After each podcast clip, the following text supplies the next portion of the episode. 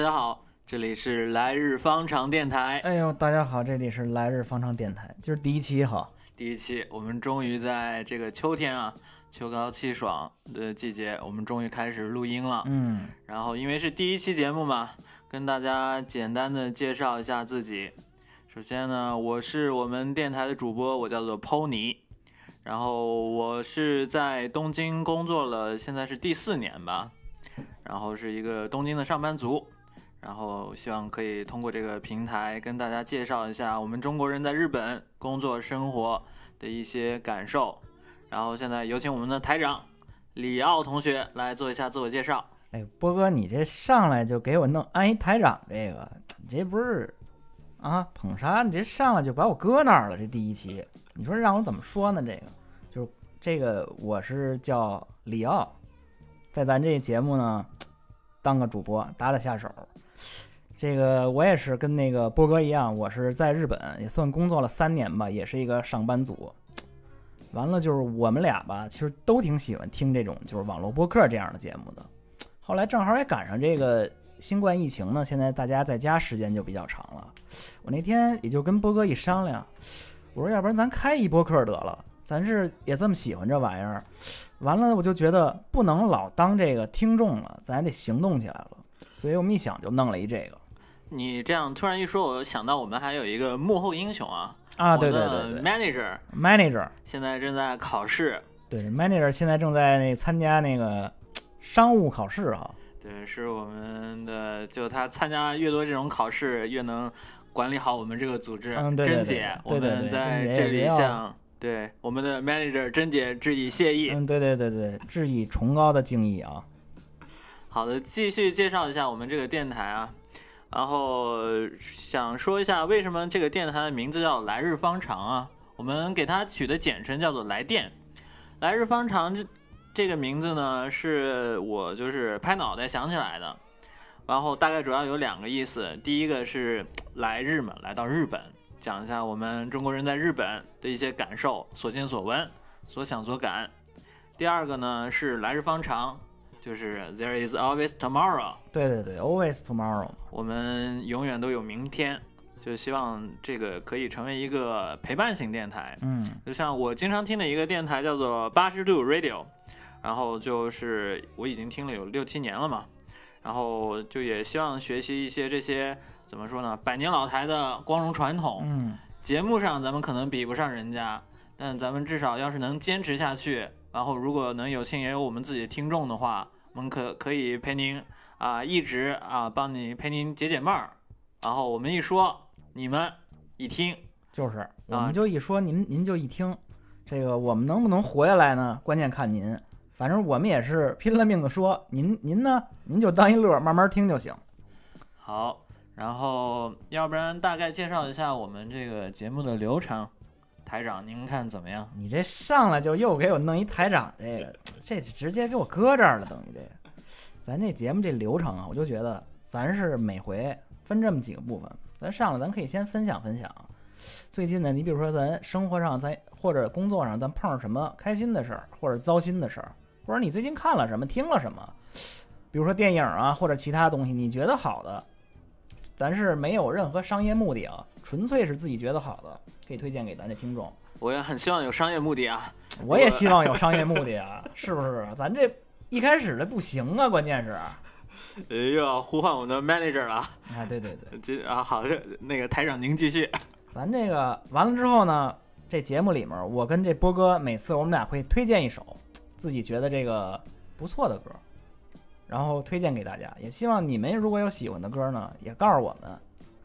最后呢，咱们就是该进行这个这个节目的主题，每一期有不一样的主题了。这期咱就聊聊，正好也是新冠疫情也大半年了嘛，咱就聊聊咱在日本经历的这个新冠疫情期间咱们的这个经历的事儿和一些感受吧。我觉得这第一期。好的，那大概那个 intro 就这么多。嗯，我们接下来第一个环节推荐部分，走着，走着，走着，走着。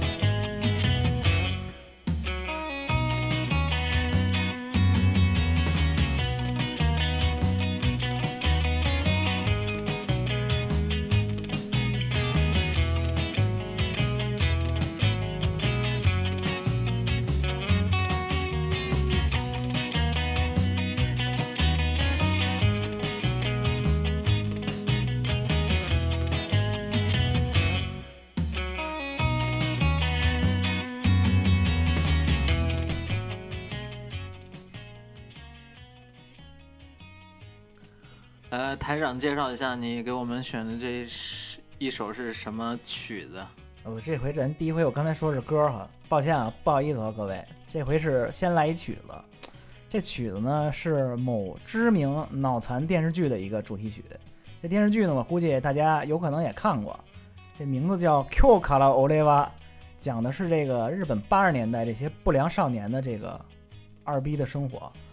这曲子具体叫什么呢？如果你们感兴趣的话，我们在这期节目发布之后，在底下的那个评论栏里给你们贴出来。喜欢听的各位呢，自行搜寻就行了。突然想问一下，我们台长干过最不良的事儿是什么？你不良过吗？我这你觉得我像吗？我这是一一直是非常健康的一个形象，你说是不是？我们台长确实啊，很难想象他有没有不良过啊。那我必须没有啊！你这第一期我就弄这个，你说能过审吗？这节目？良好青年台长啊，对对对。好，那我们现在开始的这个环节就是讲一些啊，我们最近的推荐，或者介绍一下啊，共享那个跟大家共呃分享一下我们最近的生活。嗯，对。然后台长，你有什么想想跟大家说一下？别老别我老提问，波哥你先来吧。你这最近有有什么推荐的呀？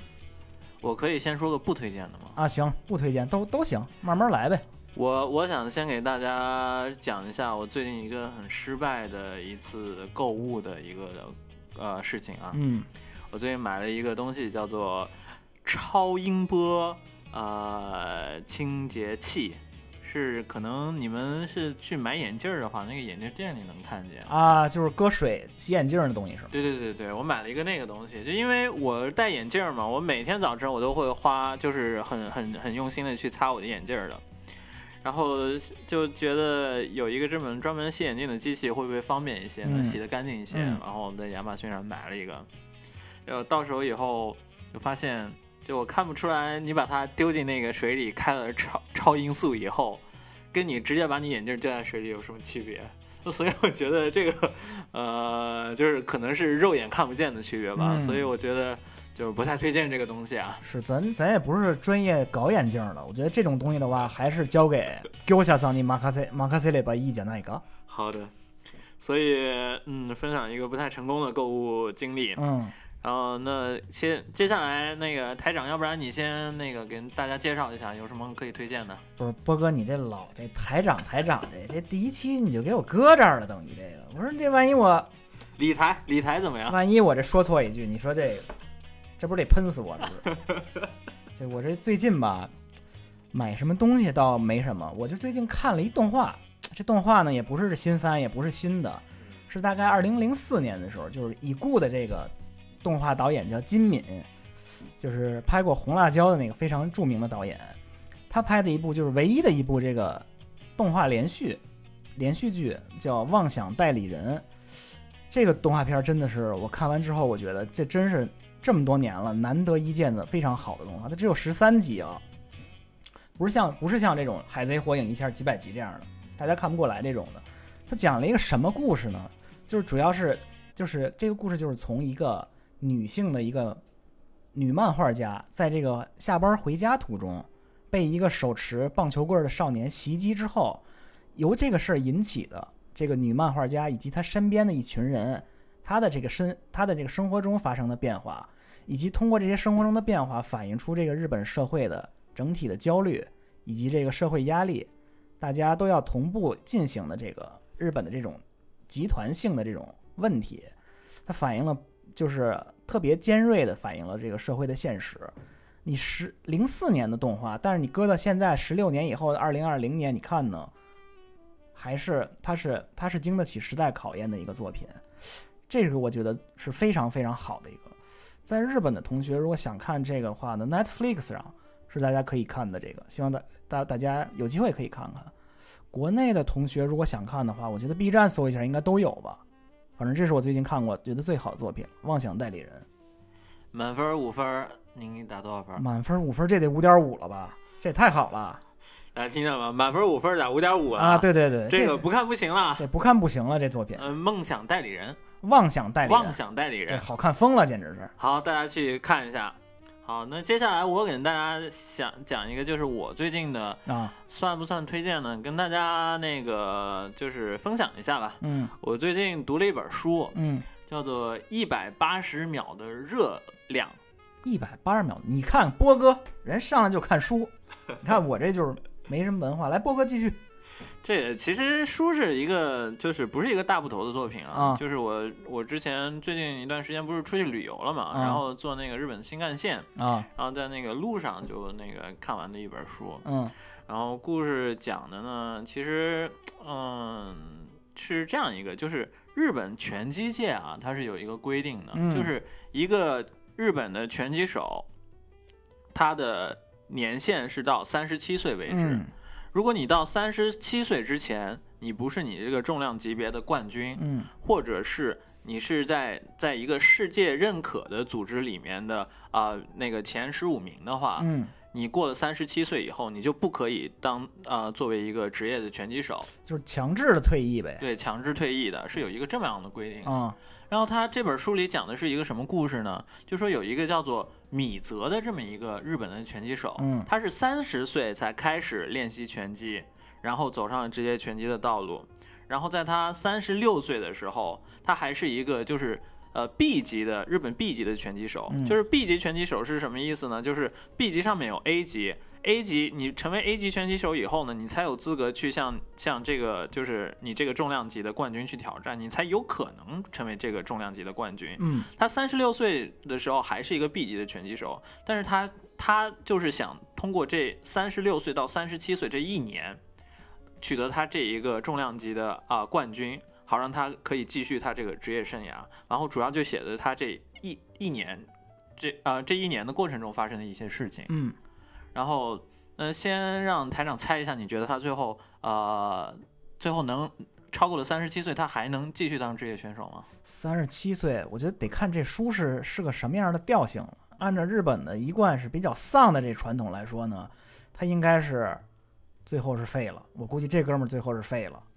嗯，确实，我们台长确实猜的很正确。他最后是没能达成他这个梦想，就是他最后也没能成为他这一个级别的冠军，也没能成为世界啊、排名前十五名的选手。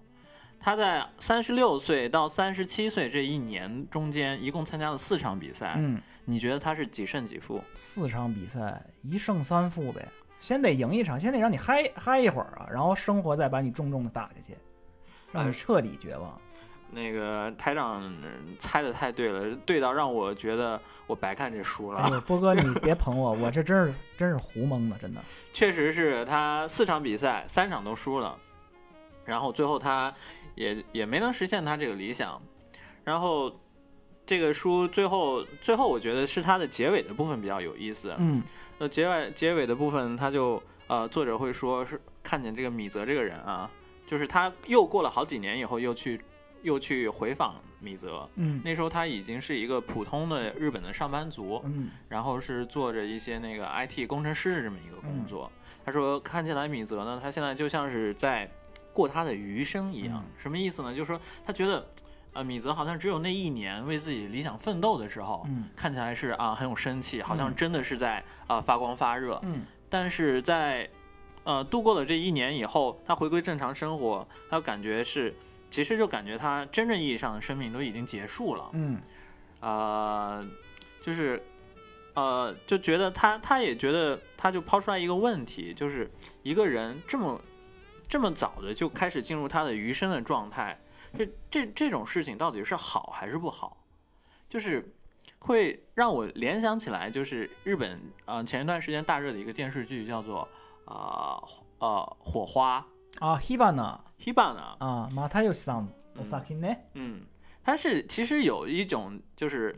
啊、异曲同工的地方，对，对对，就是他们都是追求梦想，然后追追求梦想以后又失败了，嗯。所以就会让人想想到，就是啊，人的生命，那至少是应该发光发热一次，至少在一瞬间你要发光发热一次。嗯。对。那他最后这个作者最后没有给出我们这个明确的答案啊，就是你的这个啊、你你把自己的热量呃散发会呃散发干净之后，你剩下的这辈子当做余生到底好还是不好？但是他又引用了那个罗曼·罗兰的一句话，叫做嗯说啊、那个永永恒是存存在于瞬间之中的。嗯，呃，一，总之我觉得这个事儿可以大家回味一下，嗯，啊，有点意思。有有点意思。我还还想起来一部电影，有点长啊、续继续继续来，波哥你来那个《百万元宝贝》，你看过吗？啊！我看过，也也是这类型的呗。就是梦想有时候会失败，嗯啊、有时候也会过早的结束。但是我自己的感受，我现在就觉得啊，就是你一个人一定只能发发一次光吗？你一一个人一定只能就是发出你的热量只能发出一次吗？我觉得，呃，大家也可以就是想方设法的，可以怎么说呢？不要让自己过早地进入这种余生的状态，对对对对还是要找到自己那个生命的价值和意义，尽量自己让自己能够啊、延长自己这个这个发发出能量、发光发热的时间啊啊，对对对，波哥说的太好，受教啊。好，这你看刚才波哥聊的这个，你看人拳击手被迫退役，最后转进了 IT IT 行业。你看咱俩不都是 IT 行业吗？最后弄的，你看看，你说是不是？这书就是 糟心呢。你说这听着这个，那个到三十七岁还有点时间，你要不要考虑去练个拳击？啊，到三十七岁啊，我这练拳击，我估计我主要是背练，应该是按我这体格来说。我感我我打算那个好好研究一下那个奥林匹克的项目，看看还有什么可以现在开始发起挑战呢？奥林匹克的项目啊，我觉得最现实那就是电子竞技了，可能。每天都可以轻松实践。好的，那个台长，你还有其他想要想想要跟大家说一下的吗？啊，大哥，跟跟各位大哥大哥错了，各位咱这观众，观众也错了，听听众众听众，对对对，听友，听友，嗯波哥这说太对了。嗯，这个刚才波哥说的也是很多关于这拳击的作品啊。这个我觉得呢，如果您针对这拳击感兴趣，我推荐两部这日本的电影儿，您有兴趣呢可以找一下，一部叫《坏孩子的天空》，这是北野武导演的一部电影儿；另外一部呢是这个，也是一部拳击电影，叫《百元之恋》。这两部是我这些年看过的非常好的电影，都是这种都不是很圆满的结局，但是看完之后呢，会引起您的一些想法。这有机会呢，想跟您细聊聊这两部电影。OK，台长，你还记得那个呃，就是北野武那个作品，他最后的台词吗？最后的台词啊，我觉得那个真的是太精彩了，嗯，好像是呃一个人说啊，俺たちの青春はまだあるか。 嗯バカ野郎まだ始始めてないだろ嗯，それでしょ对对对。对对对对对，非常精彩，非常精彩。就翻译成中文，就是他们两个年轻人挑战了，就是经历了很多，然后对对挑战了对很多，最后都失败了。嗯，其中一个人就问另外一个人说：“啊，我我们我们的青春是不是已经结束了？”嗯，另外一个人回答说：“你这个傻瓜，一切才刚开始。才刚刚开始呢。台长，我们的青春呢？ 哎呦，咱这还算青春，咱这那是刚刚开始，刚刚这节目第一期嘛，你就说点不能说这太丧的。你说一，你说咱一说完都是这丧的，你说人家听众说你你你你们俩这做这节目是什么目的？就给人添堵是吗？不行这样，所以咱还是要做一些这个非常正能量的这个节目啊。还是要那个鼓励我们的所有的听众，还有我们自己，还有我们的青春才刚刚开始。啊还有还有我们自己，不管生活多么操蛋，一定要记住，明天总是美好的。There is always tomorrow。always tomorrow. Yeah. OK，OK. 台长，您看我们可以进入下一个环节了吗？哎呦，波哥，你这别捧我这个，咱咱这波哥，咱能进入下一个环节了吗？你觉得？我看行，走着。行，走着走着走着。OK。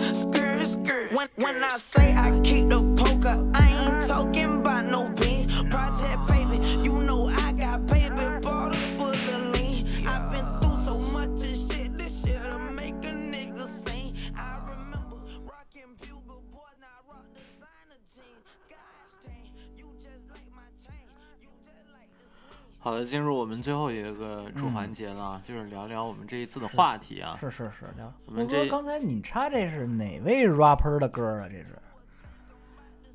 ？Kodak Black 哎呦，这还真没听说过。我们这 Skr 这个去年好像是太 skr 了，这听着。这个这个波哥，这个我们这波哥是非常喜欢这个 rapper 的这个 hip hop 这个。大家如果有喜欢的话呢，可以给我们这波哥反映嗯，什么时候给大家来一段 freestyle 啊？啊，freestyle。那咱这个电台第一期就过不了了，我估计。好的，我们进入我们第三个环节。我们第三个环节是聊一个我们的这个话题啊。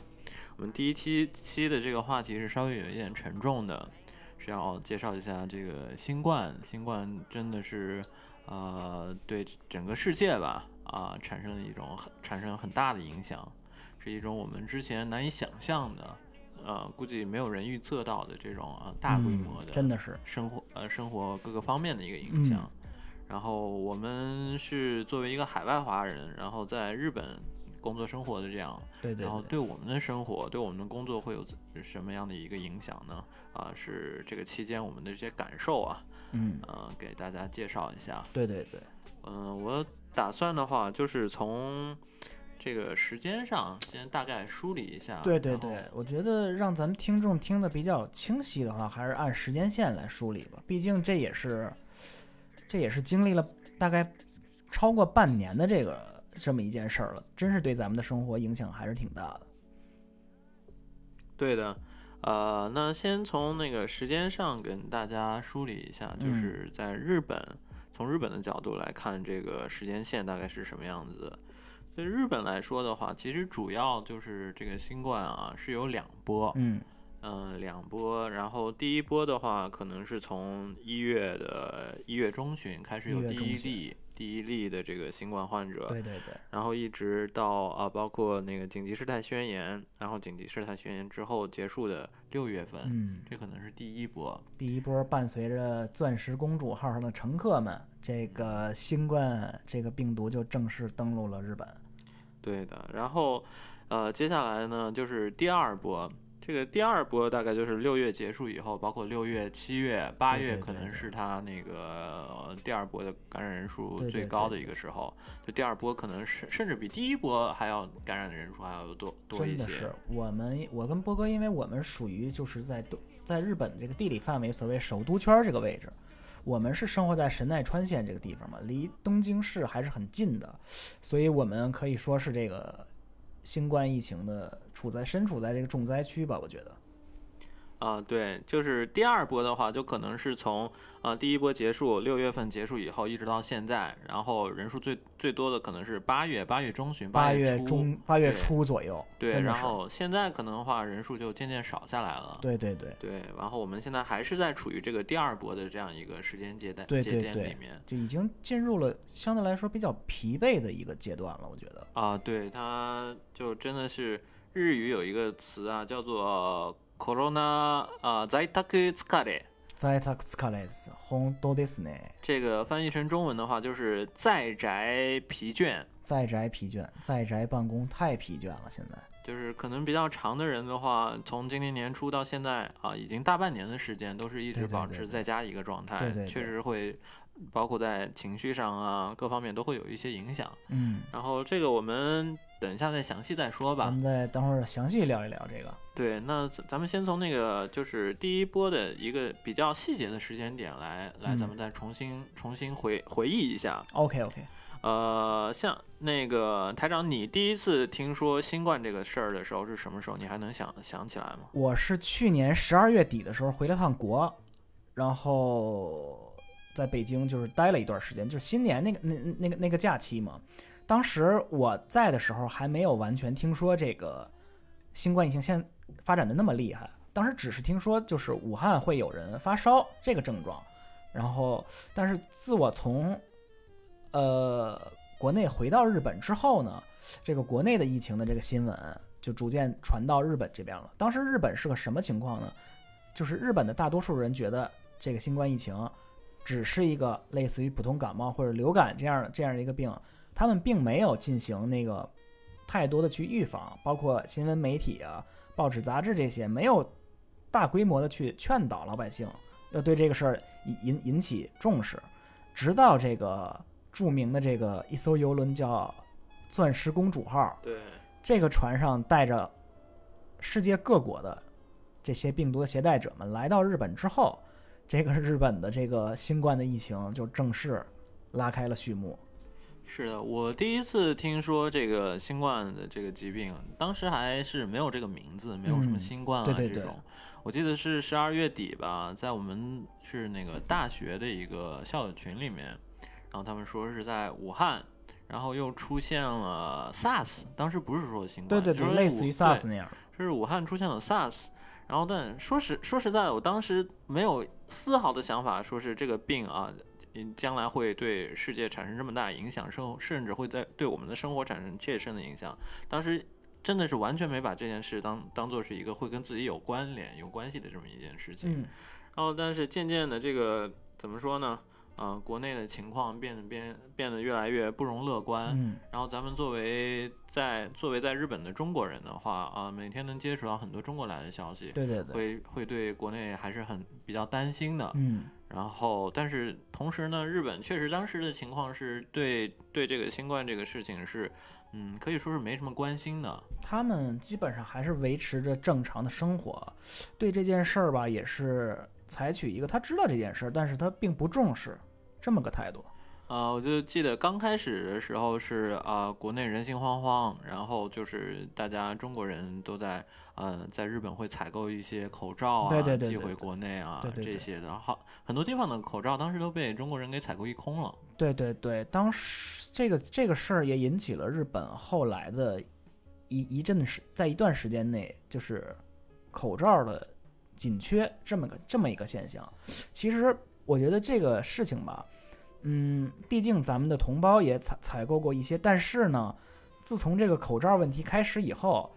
日本这个社会呢也产生了一些比较比较难得一见、平常难得一见的现象，就是我还是挺想跟大家 分享一下的。是，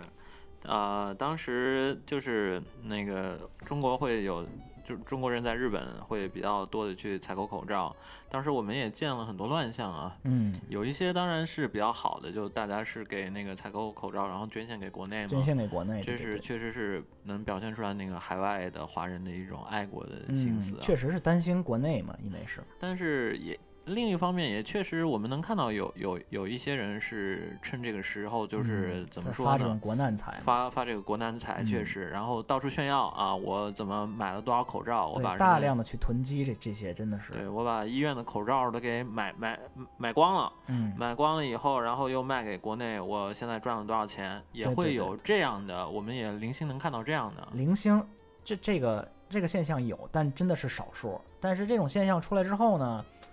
怎么说呢？你作为同胞来说嘛，这个真的是让人不太愉快的一件事情。我记得就是刚开始日本人对 corona 对新冠这个事情啊、嗯不是很重视的时候，嗯，面对这中国人的这种就是啊、呃把日本的口罩采购一空的这种现象呢，嗯，怎么说呢？当时日本人大多数的我我身边的日本人的看法还是那种一笑置之吧，对对对，是其实中国人在日本把东西给买干净，这不是口罩不是第一个了。我觉得跟什么有关系呢？就是这两年有一个日本有一个名词嘛，叫“把库盖爆买”，这个是我我国同胞嘛，就是来日本之后，因为大家都有很强的购物欲望嘛，进行大量购物。这个我觉得是，我觉得日本人首先想到的一点应该不是肺炎。我包括我问旁边的日本同事，他们也说嘛，他们觉得只是跟平常一样的大量购物而已，给亲戚朋友啊，给这些好友啊去买东西。他们并没有觉得这个买口罩的原因是直接和这个肺炎的疫情相关联的。呃，但是就是口罩这个东西渐渐在日本变得很难买到以后呢，呃，甚至日本有一段时间出台的法律是就是呃就是禁止个人转卖对对对还有囤积口罩的。对对对，但是在那之后，我记得有一个新闻让我印象很深，嗯好像说是也是在神奈川吧，嗯有一个中国人，嗯他们就发现他在院子里，这个中国人在自己的院子里囤积了二十万只口罩。嚯，当时就是整个日本到处都是口罩，很难就是很难买到的一个情况。嗯可能是相对比较大的城市，他们的作为整个城市的储备的口罩量，可能都没有二十万这么多。嗯然后当时一个中国人就囤积了这么多的口罩，这个说实话吧，如果他真的是处处于一个这种就是囤居积齐、倒倒买倒卖这样的一个心理的话，那真的我们无法评论这件事情。说说真的，我当时看见这个新闻，我作为一个中国人也会觉得很很脸红啊。嗯，这个是是很恶心的一件事儿了，真的是。呃，因为我对比一下，我能想起来，就是在二月的时候，嗯啊、日本开始就比较重视 corona 这么一个事情了。嗯当时呢，呃，我们的 manager 甄姐，她是在神户出差，嗯然后我也就跟着她去到神户这个样子。嗯然后，但当时确实是大家都有点人心惶惶，然后嗯到处你真二月二月份的时候，你已经到处想想买口罩，已经买不到了。嗯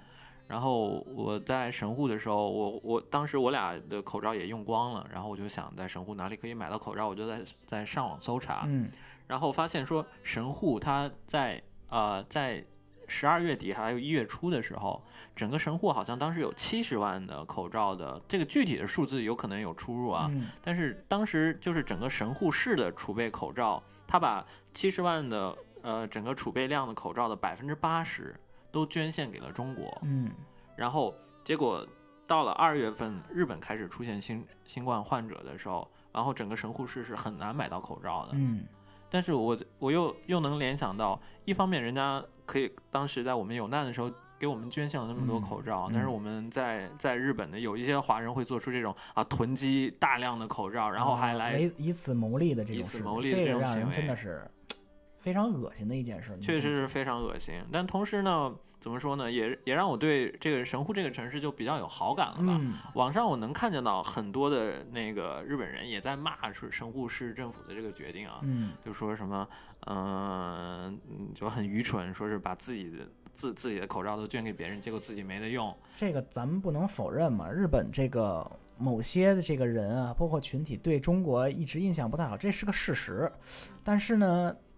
他这样说呢，但是这代表他的意见。但是我们觉得大多数的日本的民众还是比较客观和理性的，我觉得。是，然后包括联想到口罩这个事情啊、真的是有太多可以说了。我没想到有一天针对口罩这一个呃事情，我都我我我都都有这么多话可以说。就另一方面，我又想说什么，就是啊、我就记刚开始是中国捐献口罩给对对对啊、日本捐献口罩给中国，对对，后来变成了中国呃等这个就是新冠比较平息下来以后，后生产能力也跟上来了。咱们捐献口罩给日本，对吧？对对对，然后当时我觉得这是一个非常好的是一个事情。对对对对，嗯，但是就是怎么说呢？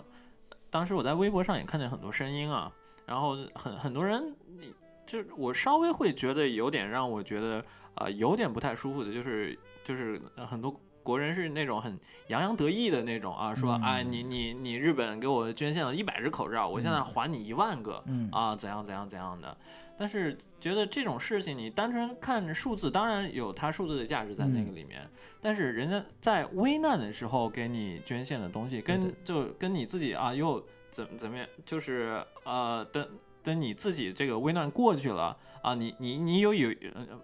中文怎么说有有你有你有能力，然后你再再捐献回来，嗯就是怎么说呢？这是不能比较的一个事情。我觉得吧，嗯我觉得两方中日双方都应该比较冷静下来，嗯客观的去对待这这个。我觉得这个肺炎这个问题，它不光是中国的问，不光是中国或者日本的问题，它现在已经成为了一个世界性的问题了。你不能说抱着我去帮助你，施舍的不是这样的态度，而是说我们应该冷静下来，一块儿去解决这个问题。这是一个比较理性的、科学的解决方法，我觉得。嗯，就是怎么说呢？大家相互帮助，但是包括我，嗯就是大到就是国家之间，嗯包括小到个人生活之间，我觉得这种相互帮助的时候啊，还是就是不要把事情跟事情拿拿出来比较，对对对，就会怎么说呢？丧失它最最最原始的，然后最珍贵的那那这件事本来是很纯粹的，不要人为的去把它意义化。这个，我觉得，我觉得还大家还是应该要冷静的去看待这件事儿吧。就是确实怎么说呢？我我个人应我个人理解的所谓大国心态啊，嗯并不是这种啊，我我我还给你的东西比你多一百倍，嗯我就是大国。这我嗯觉得这不是大国对对对心态。嗯，怎么说呢？该感激的时候感激，该帮助别人的时候帮助别人。对对对，就怎么呃比较比较客观，比较理性，然后啊、呃嗯也怎么不会就是呃妄自妄自为尊，妄自，对对对，不是就是那种，我觉得不应该说谁站在谁的制高点之上去考虑问题，而是说大家都冷静的、平等的去看待这个问题。我们有问题，你们有问题，我们帮你去解决；当我有问题的时候，你们也帮我来解决，一个互相帮助的这样的关系，我觉得这是人与人相处之间也是应该的，我觉得是。确实。啊、我们那个话题 有点有有有有点就是聊到口罩这个事情，我们就聊开了啊。我们还是回到刚才那个时间线上来。嗯日本呢是在一月十五号有第一个呃日本的感染者。嗯顺便说一下，这个日本的感染者也是一个从武汉回到日本的一个这这样一个在武汉工作的日本人。嗯然后他在一月十五号确诊了新冠以后呢，日本开始对新冠这个事重视起来。然后到了二月上旬的时候，就有刚才像台长说的一个标志性的事件，就是那个嗯钻石公主号。嗯。钻石公主号，台长你有什么想说的？钻石公主号，我觉得吧，其实日本一开始对待这些，这艘这艘多国籍的客船嘛，应该应该来说已经是比较仁至义尽了。它停泊在日本这个海域上，日本出出动了医疗资源，为为他去进行，为他这些乘客去进行救治。但是呢，我觉得从，但是我觉得日本政府对于这个钻石公主号的处理方法来说呢，为之后的这个新冠疫情在日本的爆发埋下了非常严重的一个定时炸弹。是为什么呢？因为在这个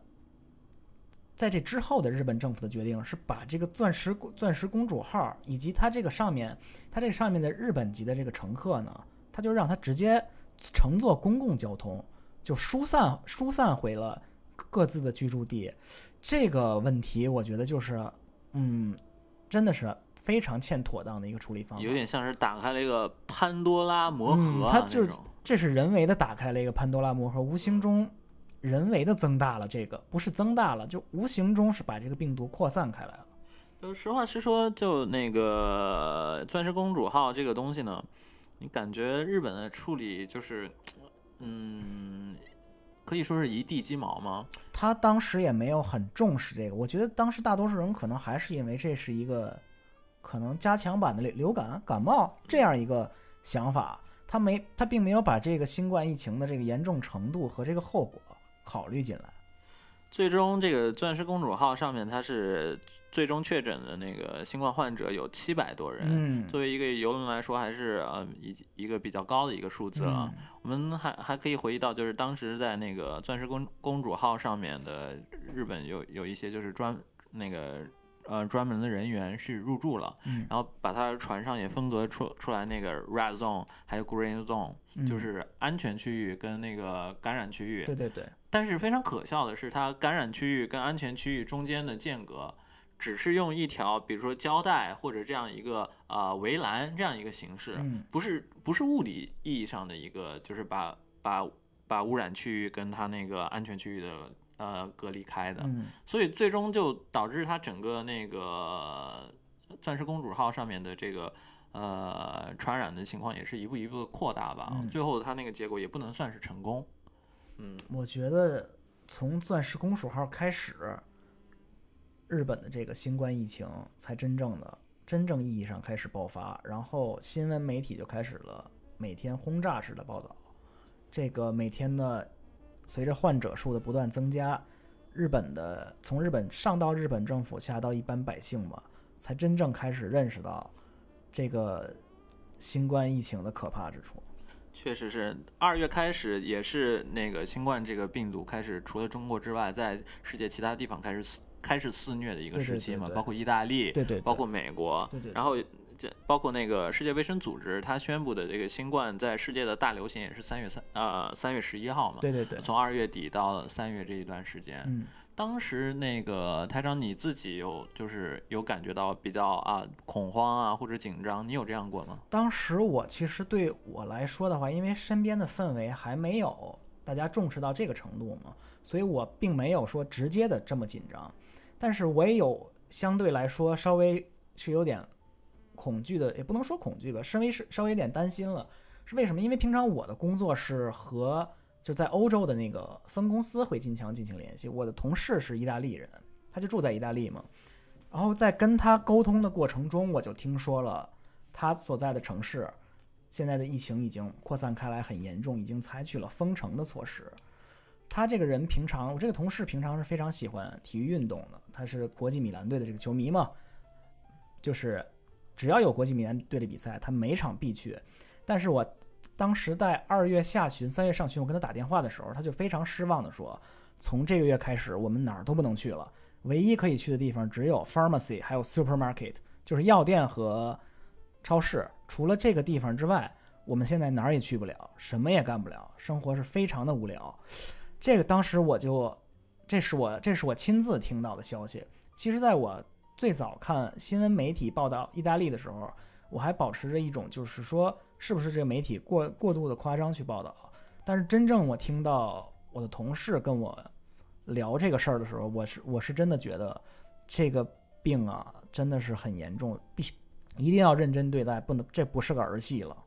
确实，就刚开始的时候，确实包括日本人也好，甚至我们也也好，呃，说的不太好听一点，多少有一点那种隔岸观火的那种、嗯，对对对对，我觉得这个火还没烧到我这儿呢。确实，我记得当时十二月底还有一月一月的时候，我当时是在上一个公司的的项目里面，嗯那个项目的客户公司呢，他他是在那个武汉有工厂的，嗯然后跟我们说他们武汉工厂停工啊，怎样怎样，说是中国整个中国武汉封城啊什么什么的，这些当时听起来觉得，嗯，怎么说呢？呃，会觉得，嗯，问题很严重，但是还是跟自己没有那么直接的关系。对对对，但后来渐渐我们发现，现在世界真的变成怎么说呢？变成变成同一个世界了，嗯同一个世界了，我们真的是命运共同体。命运共同体。这个非常讽刺的一点就是，全球化在这个病毒的影响下实现了。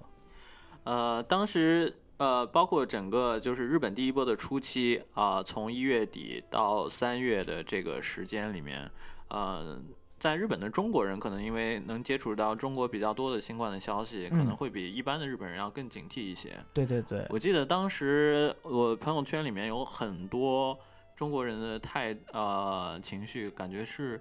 怎么说是愤怒，是愤怒吗？就会就会发很多那种吐槽日本人怎么怎么不重视啊，为什么不采取措施啊，这种这种状态吧。你你你这方面你有什么你你有什么印象吗？我当时的印象，我的朋友圈其实还比较平静，只是这些比如亲戚长辈们会提醒你勤洗手，出门要戴口罩，尽量去人少的地方。这是我中国人的朋友圈里嘛，但是在日本同事方面，他们还是觉得没有完全体会到这个新冠疫情的严重程度吧，还是比如说继续在喝，继续在进行聚餐呀、喝酒啊，然后比如说他的日常生活呀，还是像以前一样，没有几乎没有任何变化，只是偶尔他们也会说啊，我们要注意一下，尽量少去人多的地方，还是以这个自我保护、提高意识为主吧。到这个阶段，他们还是只在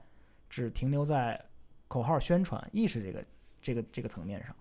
啊、但是我记得是到了三月开始，嗯是真的口罩就已经买不到了。到月三月的，我印象最深的一件事儿是我当时想给家里去，嗯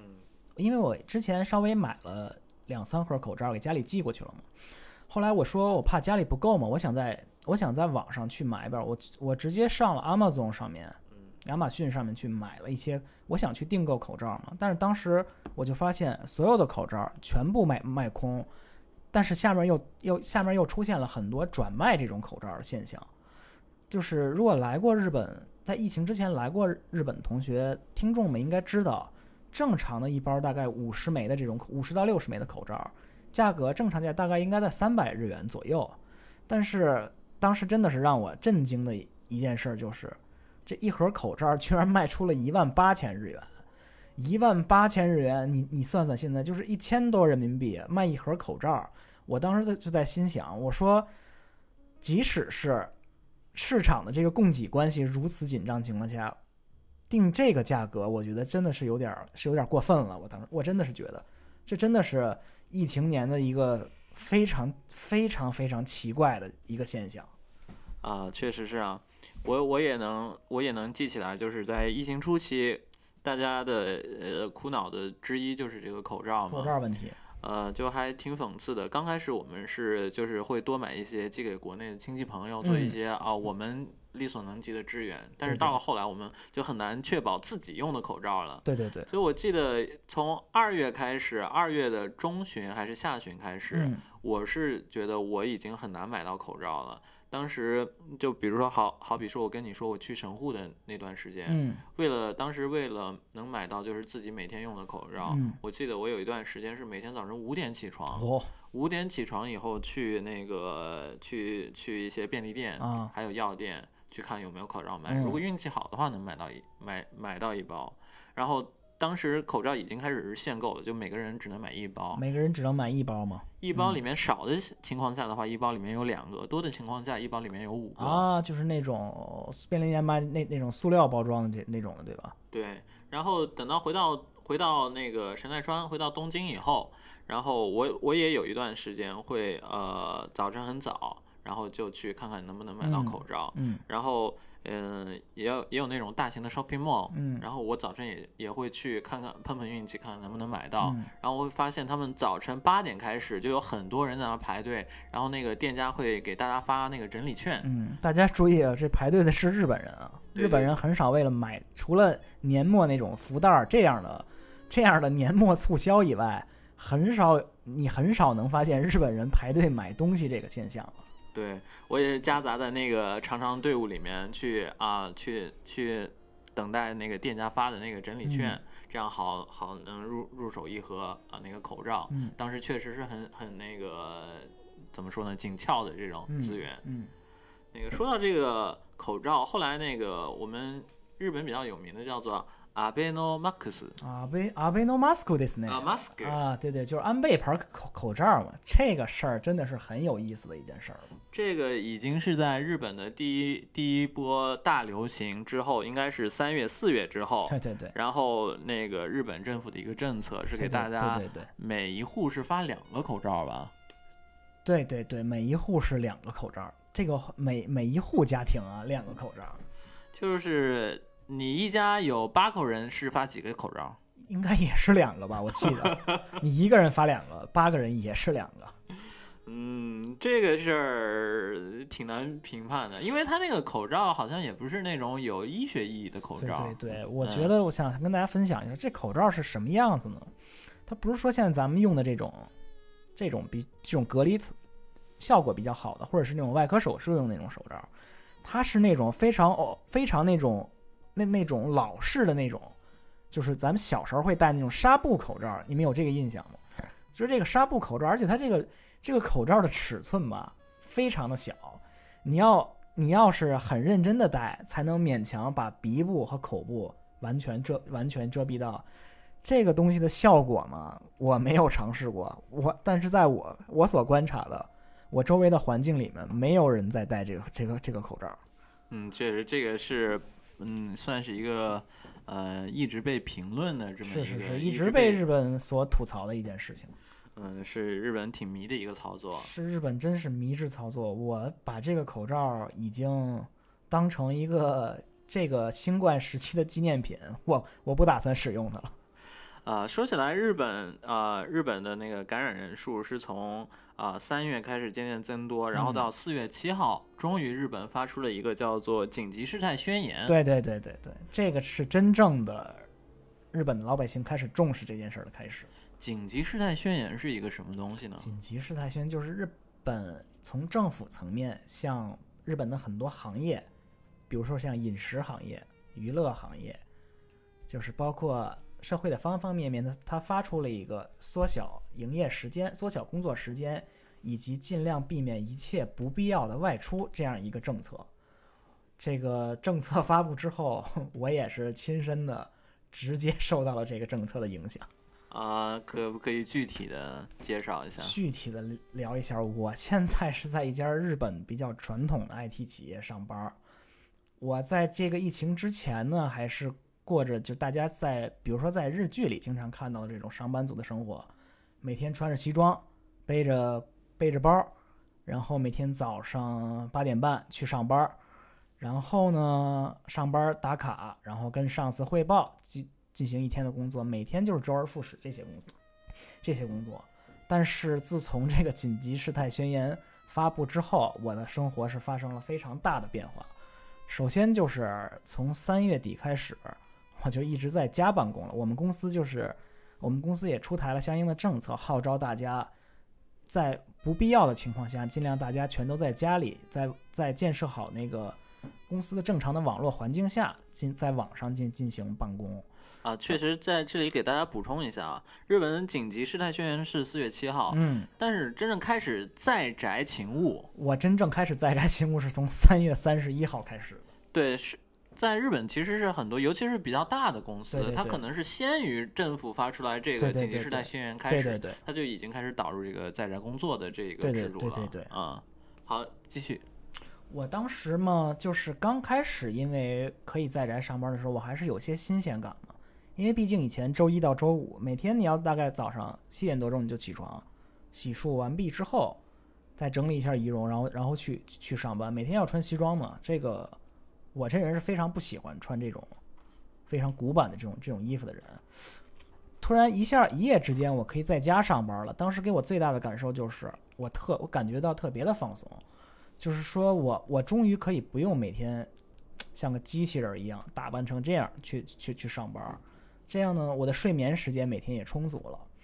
然后就是相对来说，初期的工作效率还是比较高的，因为处在一个比较放松的环境下就可以上班嘛，不用太顾及这个周边的环境嘛。但是呢，随着这个在宅时间无限期被延长的情况下，哎呦，真是产生了这种日本日语叫 “corona s c a l e 就是这种或者 Zeta s c a l e 就是这种在在家办公的这种疲劳期，真的是真的是一言难尽，而且现在还在持续在宅中。啊，这个尤其可能在一些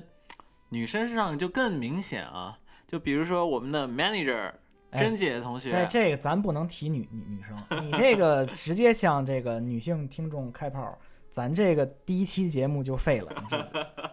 啊，那我更正一下，可能在一些人的身 对对对对身身上比较更明显一些，就比如说像像是还是说到我们的 manager 甄姐身上，嗯，你因为她是从二月就开始在宅嘛，嗯然后到现在确实也比较久了。有一段时间我我能明显感感觉到，我要是呃周末或者晚上如果不尽量带他出去散个步啊什么的，你能明显感觉到他这个 整个人的气压都不一样。整个人的这个按照游戏中的术语来说，就已经逐渐快进入这无双状态了，是吧？是是是是是，这个确实是觉得，因为从我自己个人的角度来来来说，你每天的生活节奏就是起床、洗漱、早饭，完了之后打开电脑，查一下昨天有没有新的这些联联系的 mail，查完 mail 之后写今天的任务清单，我要做什么，我要做什么做什么，跟你上司去汇报，然后就是一直对着电脑不停的在干活，中午午午休，午休完之后继续对着电脑不停不不停的干活。然后真正到你处理完工作下班的时间之后，在网络打在网上打卡，关上电脑，然后你才可以进行你这一天属于你私人的 private time，你你的你的私人时间。刚开始的话，其实我我觉得啊，这个我不用天天天天把大多数的时间用于通用于通勤上，觉得是一个很愉快的事情。但是你每天这样做的话，你的生活真的是已经已经是城市化了。就是你觉得我的生活没有任何的波澜，没有任何的变，没有任任何的变化，这是一种就是非常的让人感觉到一种无聊的状态。而且你在家办公的话，你你你你你坐在座位的时间，要比你在公司的时间要长得多。无形之中，这对你的健康，你比如说直接反应就是我的体重增加了，这个真的是让我很苦恼的一个问题。对的，这个，嗯、在宅办公办公呢，我觉得还有另外一个就是，嗯，它会让你的生活、个人生活跟你的工作之间的界限啊对变得越来越模糊。对对对对，就我有一段时间在在，虽然是在家办公，但我晚上可能也经常要加班到十一嗯二点，然后嗯。早晨一起床又开始迅速的投入到工作的这种嗯状态，会让我觉得啊，好像除了睡觉之外，真的所有的一切都被工作给剥夺了。所以就嗯，怎么说呢？度过了最刚开始的那一段新鲜期以后，并不觉得它比正常的上班能有能带来多大的啊，给其实其实，在某些程度上，你觉得会更累，这样这样的工作方式。啊、确实我，包括我是在呃，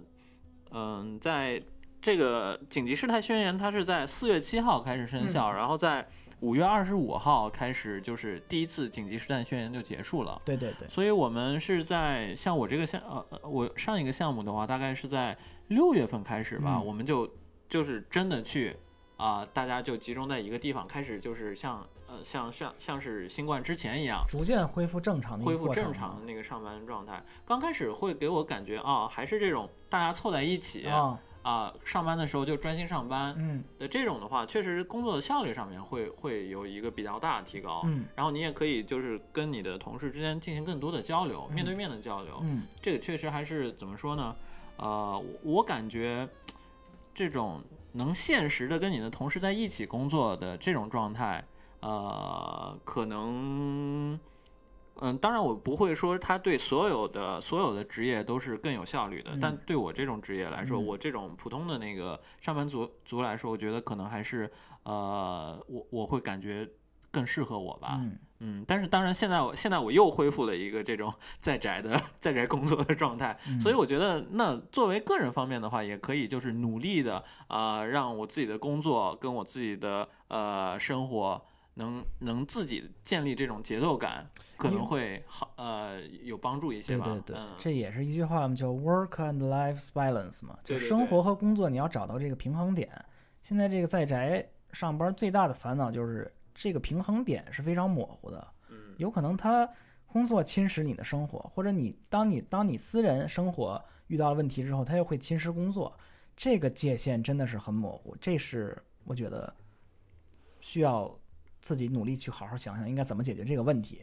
啊、比如说像我的话，我会在早晨起床之后洗漱完之后，我比如说下下楼去走一圈儿，嗯然后走个十十分钟、二十分钟左右嗯再回来，嗯再开始进入工作状态。怎么说呢？是给人为的给自己啊、做一个这种像生物类似生物钟一样的调整，嗯可能也是区分区分这种啊工作跟生活状态的一个一个方法，嗯可以给大家参考一下。嗯嗯，然后啊、是四月四月开始的紧急事态宣言，除了这种工作上的变化之外，你还还感觉到什么其他方面的影响？这个波哥给得跟大家说一下，波哥现在是在这个日本的这个外企，对也就是欧美企业，非常的高大上的企业啊。我打工仔我我这个我是在一家日本比较传统的日本企业上班儿。嗯大家如果对日本比较感兴趣的同学，应该知道日本这个传统日企是有这种盖章文、印章文化的一个一个一个社会。你起草一份一份申请书，起草一份说明的同时，你你要盖上你属于你自己的个人个人章、橡皮图章，然后呢，你要拿到你的上司承认他的图章，这你的上司呢要拿到他的上级的图章。也就是说，你要完成一件事情的申请的时候呢，你要你很可能要拿到一系列人的印印章。这个在以前的日企呢，那很简单，我我去看我我在我比如说我在我的 Outlook Outlook 上查询一下我每位上司的他们的空闲时间，去找他们盖印章，这都是很正常的事情。但是在这个新冠疫情在宅之后呢，如何去盖章，这成为了一个困扰传统日企的，也是一个也是一个老的问题。通过这件，通过这个，也不能完全说这个新冠疫疫情都是坏的影响。有一件好事儿，我觉得就是这件事儿吧，它从被动的角度来说，它推动了传统日企以及这个日本社会的某些观念的改变。啊，确实是啊。那个感觉现在的这种在宅勤务，还有电子化的这种勤务，嗯也变成一种怎么说，越来越被广泛接受的，常态化了已经。对常态化了。就也怎么说呢，也算是对人类对工作啊，包括生活的一种再审视的一个机会吧嗯。对对对，啊，那除了这种之外，还有什么你其他就是你还有印象的一些比较大的变化啊，什么一些事情吗？我还比较大的一些变化吧，就是，嗯，我觉得吧，因为我平常是一个还比较喜欢看看电视电影的人，嗯给我的印象就是，在这个新冠疫情之后，很多比如说电视剧啊、电影，它的档期都无限期被拖后了。电视呢就开始在重放一些，你比如说很多年前非常经典的电视剧，这种重播的档期是越来越多了。然后，但但是这个的，但这也是这虽然是无奈之举，但是 在日本的这个推特上，你也经常能经常能能能看到大家一大家很多这种无类系、纳斯卡系呢，去怀念过去时光的这样的这样的发言，逐渐变得多起来，也是一个正好一个让大家去审视平常自己忙碌的生活，静下心去思考的一个时间吧，我觉得。嗯，但是还有一方面，我就想要强调一下，就嗯是呃，我像包括我，还有包括我们的台长，我们都是嗯，算是在一些日本比较比较大的、比较美家 o d 嗯，比较呃有实力的，相对来说比较大的公司，对，在公这种公司工作，所以我们讲的一些观点可能会有一些类似所谓说所所谓说的幸存者偏差，就是觉得嗯啊、我们还好，生活嗯没有受到那么大的影响。嗯，但是紧紧急事态宣言之后，我们必须要看到很多，包括呃餐厅、饮食行业饮、食行业、服务行业真的是，对他们，他们可能真的是受到很大的影响。你日本当时很多很热闹的一些啊、一些商业区域，当时变得是非常的呃，怎么说呢？特别惨淡，真的是只能你你只能这样说。对，真的是什么店都关门了，包嗯包括那个我们附近有一个叫做 La Zona 的一个这样的 shopping 啊 mall，、大型的 shopping mall，、啊，我记得好像是四五月初吧，还是四月底的时候，我有去过一次，就感觉你能看到一种你很难想象的那种场嗯景，就是呃硕大的一个 shopping mall 里面所有的店都关门了，所有卷帘门都拉下来，这种现象。就甚至你会会让人觉得啊，世界末日是不是就是这个样子？来了，就是自己真正身处于生化危机的这个场景里，是吧？嗯，当时你有没有就是那种啊、就是需要买什么东西感到不方便啊？你有这这方面的？我是因为我也平常戴眼镜嘛，嗯我现在戴的这个眼镜，它右边的这个螺丝钉掉了。嗯然后我当时买这个眼镜的时候，那个店家跟我说，你可以在保，你可以在买了这个电影之这个眼镜之后终身去维修，然后你随时来店里找我就可以。当时我还没有意识到，我说这么大规模的要进行就是停业。我当时觉得，因为眼镜店嘛，它毕竟不是一个，它毕竟不是一个像餐餐饮业这样人流量很大的这个这这么一个地方。我当时当时，但是当我去到我去买眼镜那个 shopping mall 的时候，我真是被震惊了。它这个楼之间直接被分段开，它用两它用两扇嘛比较大的这种卷帘门，直接就放下去，给你写到七月十号之七月十十号之之前暂时关闭。我当时我就在想，真的是我不知道该说什么。我从我来日本之后，我从来没有见到过如此。如就是消费行业如此之萧条的现象，真的是让我就特别的震惊吧。甚至有一些啊老店之类都有倒闭的情况发生啊。对对对，你比如说，我们波哥，我们平常平常有时候爱去东京，比如说有一家书店街嘛，叫神保町，嗯，这是世界上最大的那个书店街，旧书旧书书很多买，旧书很多。它这一条街里呢，有很多这种老店的，比如做咖喱的店，或者这种中华料理店。最近就是让我比较震惊，就是我经常去的一家嗯咖喱店，还有还有一家中华料理店，写着由于这个疫情的影响，不好意思，我们关门了。嗯 这个店呢，已经是在神保，尤其是那家那家做做饺子的那家店，在神保町已经有八十多年的历史了。哇，它真的是非常非常很非常有良心的一家店。呃没有办法，就是因为今年这个这个受这个疫情的冲击，关门了。这这这真的是就让人很无奈的一个，你无你必须接受这个现实。啊，是的，包括就当时可能去一些啊旅游景点啊，怎怎样的，你都会看到一些感觉很不可思议的那种。真的是不可思议。再举个最直接的例子，东京有个著名的观光景点叫浅草寺，嗯浅草寺这个地方应该是只要来日本观光的话都会去的一个地方。确实，这个地方每如果按照正常情况下的话，那真是人人人山人海，People Mountain People Sea 嘛。确实，但是在这个紧急事态宣言之后，那个地方人少的真的是可怕，真的是。对，确实就嗯。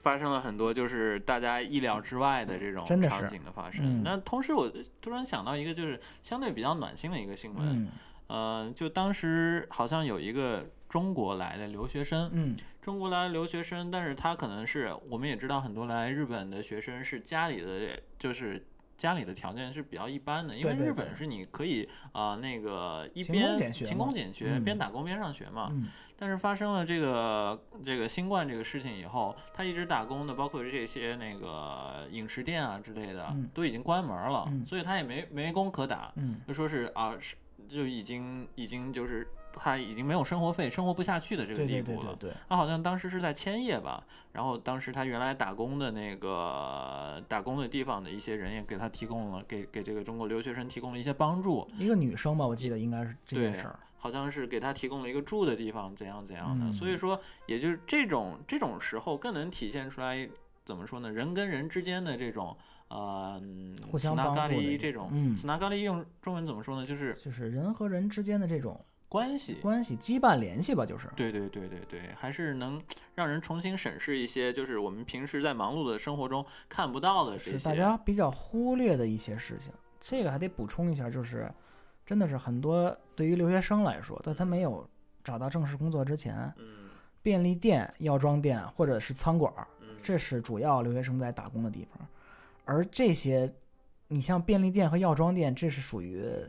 非常普通的这种的，就是消消消费流通行业嘛。嗯这个是受新冠疫情严重、比较严重的影响。那餐馆就更不用说了，强制的去缩短营业时间。这个、这个、这个、这个政策的出台，真的是让很多学生刚来日本的学生，或者经济状况不太好的学生啊，真是直接让他的生活 陷入了困境。真的是，这也是没有办法的事情。呃，说起来还有就是另外一些行业啊，也受到了一些影响。就嗯。比如说是在日本有很有名的一家那免税店，叫乐淘还是叫什么啊 Lux，Lux，Lux，啊，这家就是这家免税店，甚至因为这个新冠的事情，好像已经破产了。嗯，嗯。这家店真的是，我跟波哥以前我们是在北海道上的学上的学嘛，嗯。北海道就有在观光地点是有 Laux 这种店的，这种店当时在观光的旺季的时候啊，真的是人山人海，嗯真的是乌里亚给，而且它的营业额不断创新高，这个在日本也是经常会被报道的一件事儿。没想到今年嗯，这个结果，就包括像是呃，怎么说呢？就这也是一个侧面吧，可以体现出就是中国的游客对于日本经济有多大多大的影影响确实是，确实是。还有一些就是我们可能平时很难看到的一些角度，嗯各方各面的各各种人的生活都受到很大影响。比如说像我一个亲戚，他是想要打算来今年来日本留学，嗯，结果一谁也没想到，因为新冠这件事儿，他这个计划可能要真正推迟一年。嗯，呃，一年的时间怎么说呢？呃，其实也是比较宝贵的嘛。嗯，嗯，反正这一年真的是，呃，很多人都说这一年是比较魔幻的一年。今年真的是，哎呦，二零二零年真的是比较一言难尽的一年嘛。呃，说起来，日本的这个新冠的政策，除了发口罩之外，还有一个就是发钱，嗯，对，发钱给大家都所有人都发了十万日元。每个在日本生活的人，你只要呃，除了日本国民之外，然后你要持有长期签证的外国人也是对象，也是也是这个发放救济金对象。每个人呢是给十万日元，嗯嗯，是这样。对的，这个我觉得还是可以怎么说呢？还是要表达一下，就是日本政府它在这方面没有什么啊什么歧视外国人啊这种政策。对这个必须要给他手动点个赞。我觉得，另外还有一个原因就是我们在日本上班都是给日本缴税的嘛，嗯也从这个角度了来说，我们既然缴税为你的 GDP 做了贡献之后，嗯你也应该把这个嗯把这个相应的部分还原给为你 GDP 做贡做过贡献的这些人。嗯，想问一下台长，你这十万日元怎么花了？我这十万日元啊，我这十万日元，说实话还没花，存在里面儿。将来准备，比如说搬家，因为我现在要搬家嘛，是嗯搬家之后添置电器啊，或者是报一些网上的学习课程啊，我想用在这些地方吧。嗯，我的这十万日元一部分就用来买我们这次录音的设备了。哎呦喂，哎呦，这波哥，你这不是，你这一直给我下了这么大一套啊？这个，呃，第一次第第一波呢，大概是从那个呃二月底开始，然后一直到六月结束，然后啊六月六、月开始到到现在又是第二波。这个第一波跟第二波之间，你感觉就是作为咱们个人生活之间有什么有什么有什么不一样的地方我？觉得吧，这第一波结束之后，嗯确实是这个感染人数有明显的下降，这个是事实。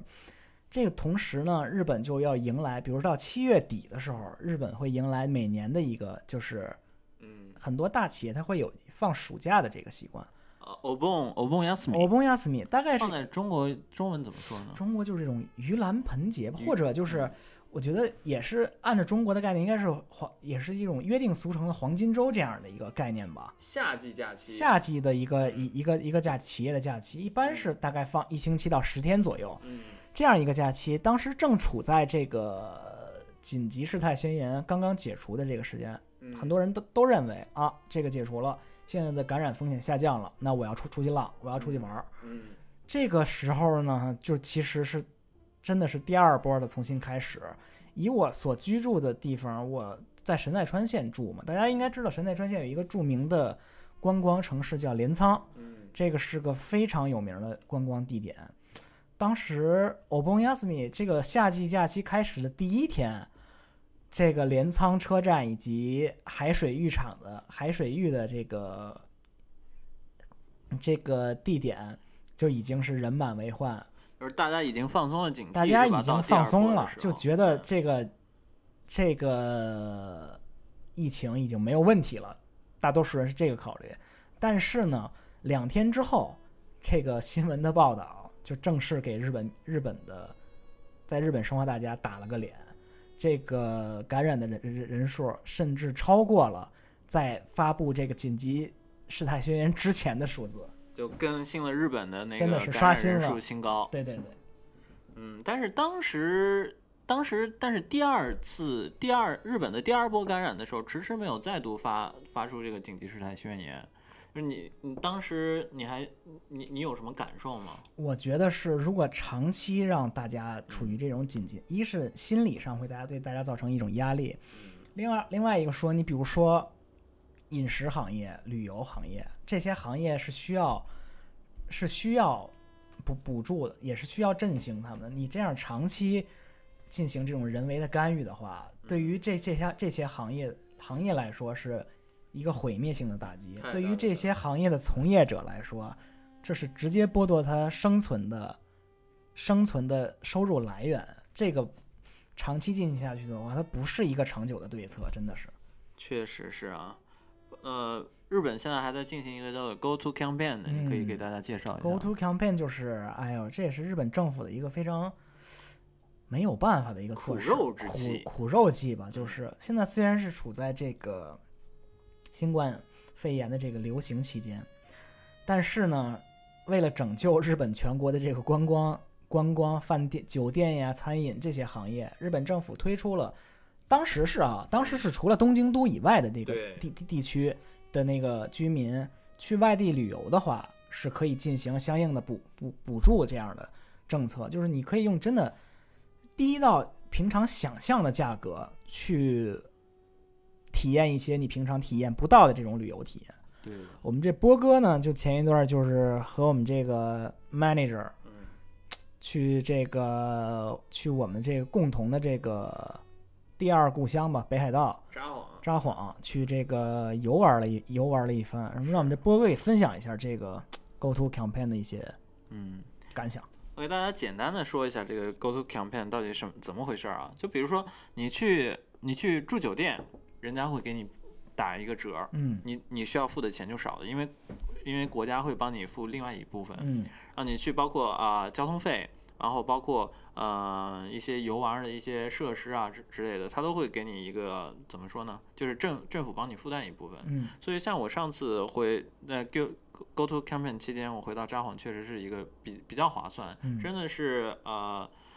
比如说第一天在札幌住的时候，不止他那个酒酒店的费用是比以往要节省了很多，而且酒店也会也会给我们提供一些真就的是嗯听到这他们这个补助的条件，我真的是 眼眼珠都快掉下来了，真的是这这在正常时期是不敢想象的，真的。就是他，比如说他那个酒店原价两个人住可能是一个晚上一万三千日元，嗯，然后国家帮我们负担了大概是啊四千日元左右吧，嗯所以说我们只用交九千日元左右就嗯可以了。这真的是超乎想象了，已经是。呃，另一方面呢，然后那个可能是一个札幌市他自己的一个措施，地方政府的对，然后他还那个给我们这些观光客给给给发了呃六千块钱的一个购物嗯券，嗯几乎是在札幌的所有的饭店啊都可以使用，也就是说。嗯可能我们用在这个住宿上面的实际费用，可能只有三千日元左右，确嗯确实是一个平时很难想象的真的。是很难想象的，因为大家有有如果有听众去过北海道、去过札幌的话，大家应该可以可以应该了解，在这个旅游季节，包括像札幌这种城市，不光是旅游季，一年四季这个城市的观光客到底有多少，大家应该心里有数。我觉得，嗯，确实。然后，嘛、说完这个 Go to Campaign，我们可以就是说一下，就是日本啊，虽然经历了这两波的这个感染，但是我们会发现日本有一个特点，就是它没有真正的经历，比如说美国，还有欧洲的一些国家，还有包括中国的一段时间都嗯经历过的一个叫做医疗崩坏。啊，就是医疗系统的崩溃嘛，对，这这个日本呢，可能医医疗系统的崩溃，可能是在这个新冠期间是最严重的一个后果。对对对，但是日本是，哪怕两波是两波传染的最严重的时期，嗯也没有真正的发生这种医疗系统的崩崩崩崩溃。这个日本有一种说法是，这个原因是因为日本的命度が高い。这个用中文怎么说？啊说日本的国民民素质质比较高，比较高，所以没有造成这个。你你你你对这个是怎我么觉得吧，吧？这个问题吧，嗯自己吹自己，这哪个国 哪个国家这都有，是不是？嗯啊，你比如说像日本经常做那种电视节目啊，呀不，你红死鬼呢，就是这种节目 非常多，日本太厉害了，就这种节目特别多。嗯但是我觉得客观的说呢，日本的检测人数与它的人口比真的是少的可怜。你是，所以你认为没有出现医疗崩坏，是因为他们的 PCR 检查能力不够多？能力和数量，还有一个更关键的原因，这是我个人生活经验啊，我没有得过这个新冠，嗯。但是我当时在我工作的时候，嗯。然后就是我经常会接到，比如上司的通知说，如果你产生发热的现象，嗯。你比如说你你的体温超过三十七度几、三十七度几，嗯。持续几天，然后比如说有咳嗽的现象情况下，你要先跟先先你要先自己先去跟你所在城市的这个保健所。保健每个区的这个保健所，就是相当于咱们国家的这个每个区的这个卫生管理部门儿，你要跟他去打电话，先去咨询，嗯。他去跟你说你现在是个什么情况，你描述一下你的情况，在得到他的同意之后，你可以去他指定的医院进行 PCR 检查，而不是说我发现我有相相类似疑似症状之后，我马上就可以去医院检查，等于说他在人为之中砍掉了很多人去主动检查的这个机会。嗯我觉得这也是日本为什么反映出实际数字这么少的一个原因之一吧。我觉得，呃，确实是，但另一方面，他就是怎么说呢？日本没有出现这个医疗崩崩坏啊，我觉得可能还有一个原因是在于，就是日本，你说它国民素质高的话，我觉得这个国民素质每个人对它定义不同，对定就义是可能很难，我们就是说，就是日本国民要比其他国民的素质要高它高。不是一个能量化的东西。我觉得这个这个标准，但是我我有一方面感觉，我会感觉日本的国民比其他国家的国民更听话，它比较守纪律，这点儿确实是真的。这个是因为我们必须要注意的一点就是，日本的包括它的紧急事态宣言，它也只是一个邀请，邀请这个用中文怎么说？就是请求。U C 这个就是只是对大众的一个劝告，它不是一个行政命令，对吧？，就是，哦，可能哪怕是在紧急事态宣言之中，国家说啊你不要营业，国家说你不要外出，但他最后都是都是都是请求你这个样啊，子，他毕竟是劝告你这个是个样子。劝告，他没有相应的就是啊，如果你不听他这个话，他会怎样惩罚你？他没有这些，他没有这些，嗯，但是在这种情况下呢，日本依然没有出现那种啊像美国那样夸张的那种啊传染的情况出现。我觉得至少可以说明啊，日本是这样一个国家，就是国民呃就是政府发出了这样一个声音以后，嗯，国民他是啊就自发的，就是去就会遵守这样一个规则。比较自律吧，我觉得这还有一个跟他们从小这种不给别人添麻烦的这个嗯习惯也有原因，就在一夜之间你就发现大家全戴上口罩了。嗯事实证明，你和欧美的数字、欧美的现在的症状现状相比，事实证明，口罩的作用真的是不可估量。确实是，确实是。然后还有一个其他的就是你你还有你还能想到什么其他方面的影响吗？我想想啊，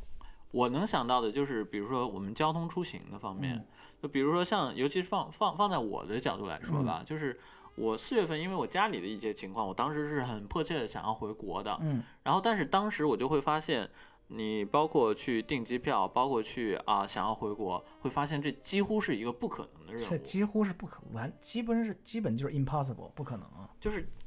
我们平时在日本工作生活，我们是外国人，但嗯其实不会有那样强烈的感觉是啊，你是日本人，我是中国人，嗯。我们不一样，就嗯感大家在工作的时候就就感觉就哦，我们也只是同事而已。嗯，但是，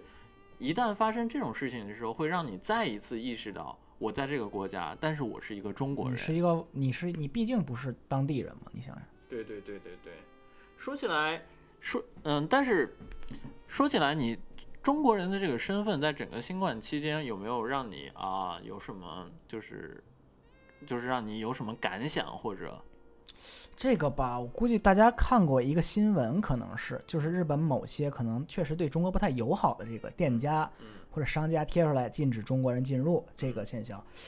这个确实真的让人很恶心的一个新闻。但是我想说一句，就是我从我的生活经验和角度来说，我并没有遇到过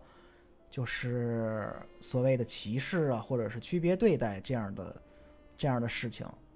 就是我觉得大家还都是很客观平静的，大家都互相提醒。以我公司同事来说，互相提醒，尽量少去人多的地方，勤洗手啊。然后有什么不舒服的，及时向大家通告一下。我觉得相对来说，日本人在这我接触的日本人在这方面还是挺友好的，我没有觉得觉得有任何的歧视啊这种现象。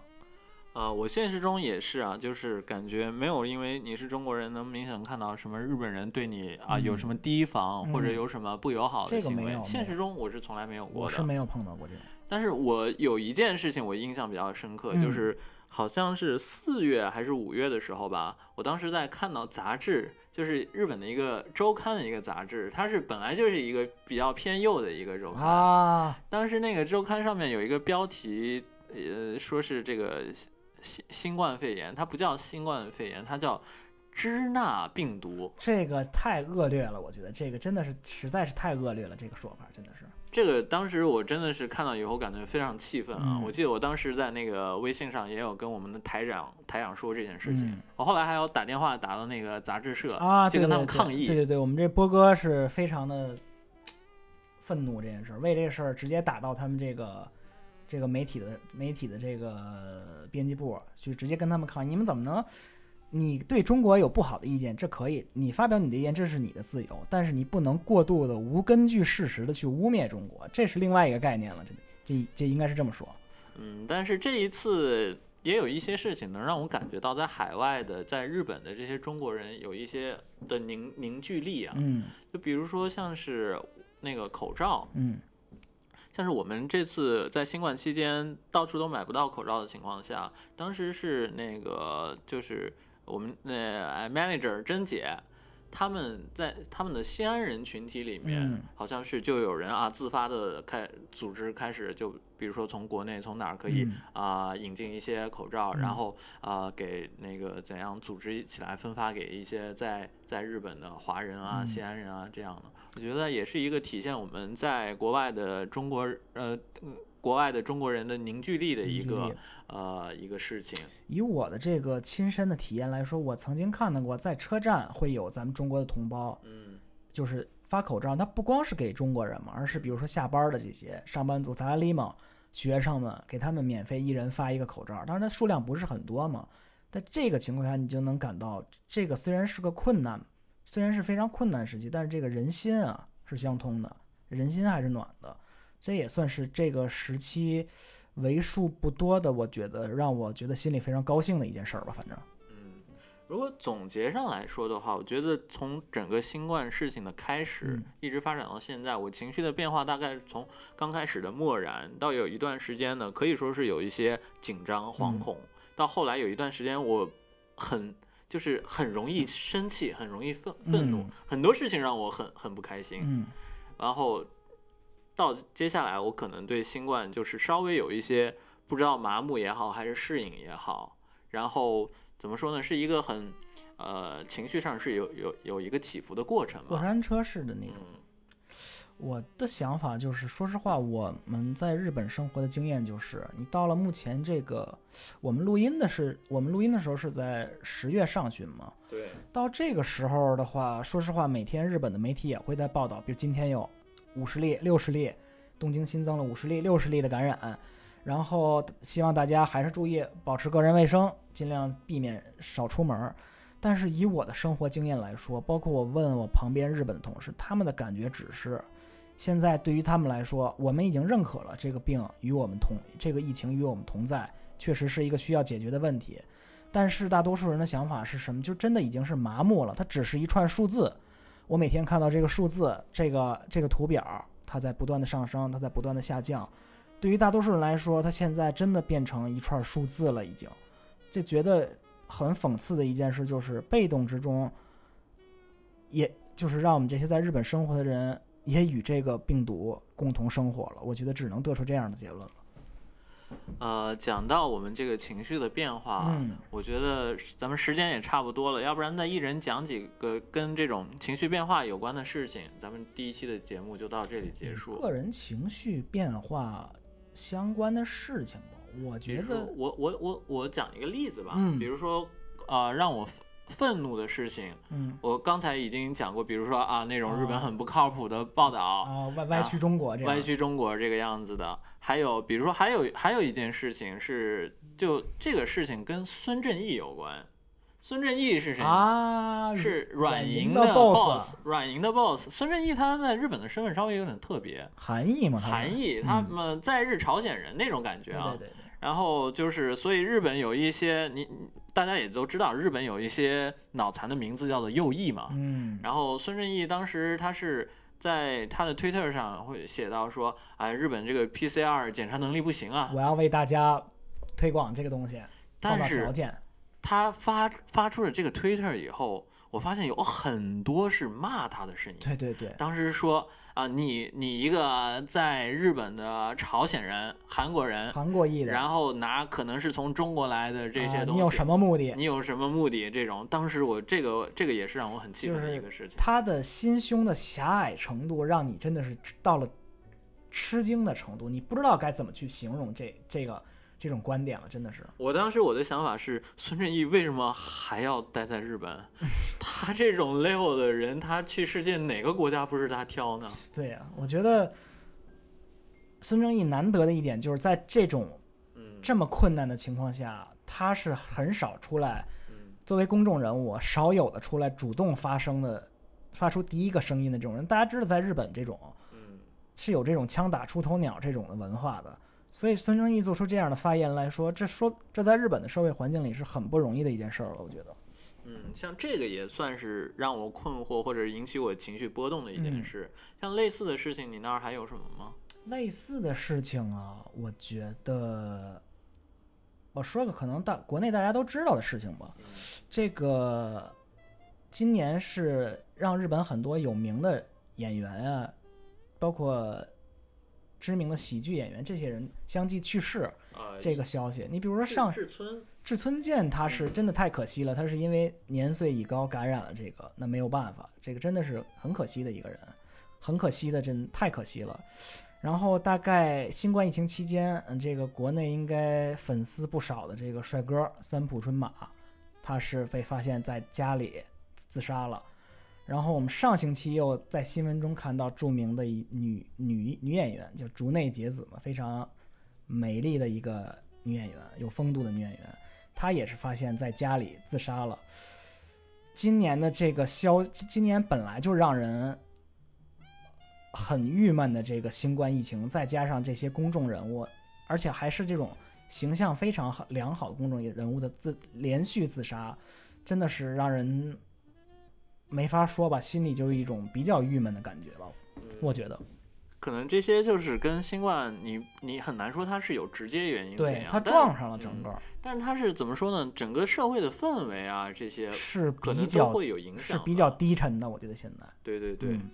那最后我再说一个，就是怎么说呢？稍微啊、算是正能量的这些，我感觉新冠它也不能算是正能量，但是它会让我再一次确认，就是啊、比如说啊、亲戚朋友之间的这种啊、大家的相互关心嗯。之类的，哪怕像我在日本，然后呃，我大多数的亲人都在国内。嗯然后啊，还有一些亲人在世界各地，嗯，然后，但是发生了新冠这件事以后，你会发现啊，大家还是彼此互相关心的，亲人真的是走到哪里都还是亲人。虽然你平常生活中忙的真的是一天到晚不知道你在忙什么，嗯，但是一旦你有私，你有你你有属于你个人让你慢慢思考的时间留下来之后，你就能发现过去的这些人与人之间的关系，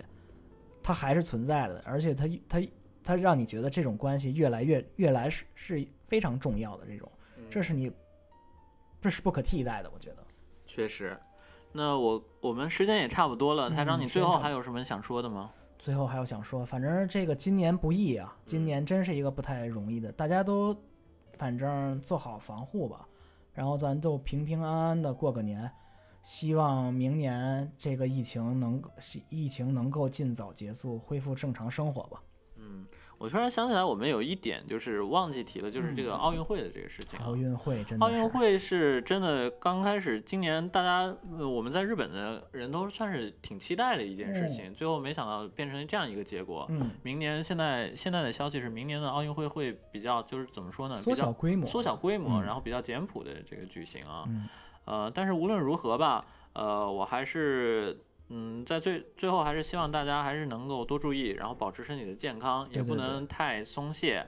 然后呃，不管是在中国还是在日本，希望大家都能多保重。多保重。然后，嗯，可能我们没有直接接触到，但是还是要感谢你，不管是日本还是中国的，嗯，呃，医疗人员、工作人员在这个事情上面付出的努力，真的是，呃，平常比比如说在这种这种大瘟疫的情况下，还能站出来啊、给别人提供帮助，这种勇气真的是很难想象。嗯，这是最可贵的品质了，我觉得。对，所以还是呃很真挚的对这些医护嗯人员，还有一线的这些工作人员，对他们表示一个感激吧。真是发自内心的感谢，这是。好的，那我们第一期的话题大概就聊到咱们就聊到这儿吧，我觉得、嗯太沉，再聊下去过于沉重了。是的这个听众一听，哎呦，这个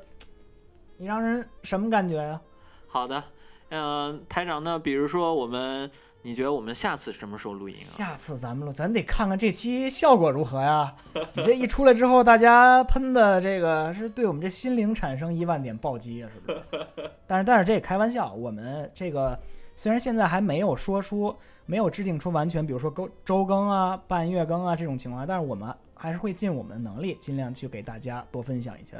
我们的新鲜事儿。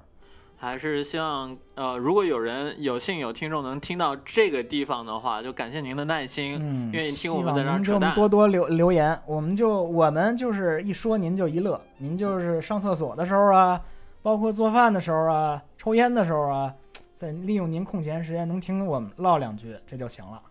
那好，那我们下期再见。下期再见。这个结束之前给大家推首歌，是我的这个非常非常的压箱底儿的一首歌，来自 Peter Murphy 的，请大希望大家喜欢。歌名的话呢，还是我们会留在这个评论区里，喜欢的听友们自己自行搜寻。拜拜。拜拜。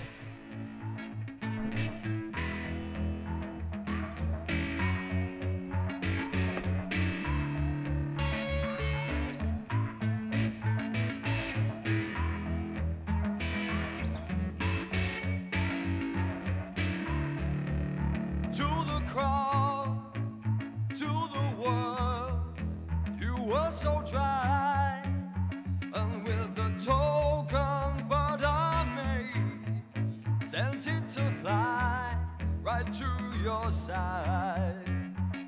With the broken wing you sailed, oh, like winter in July. A barren river wide. I pray for the flood to wash on you. It's here. I'll be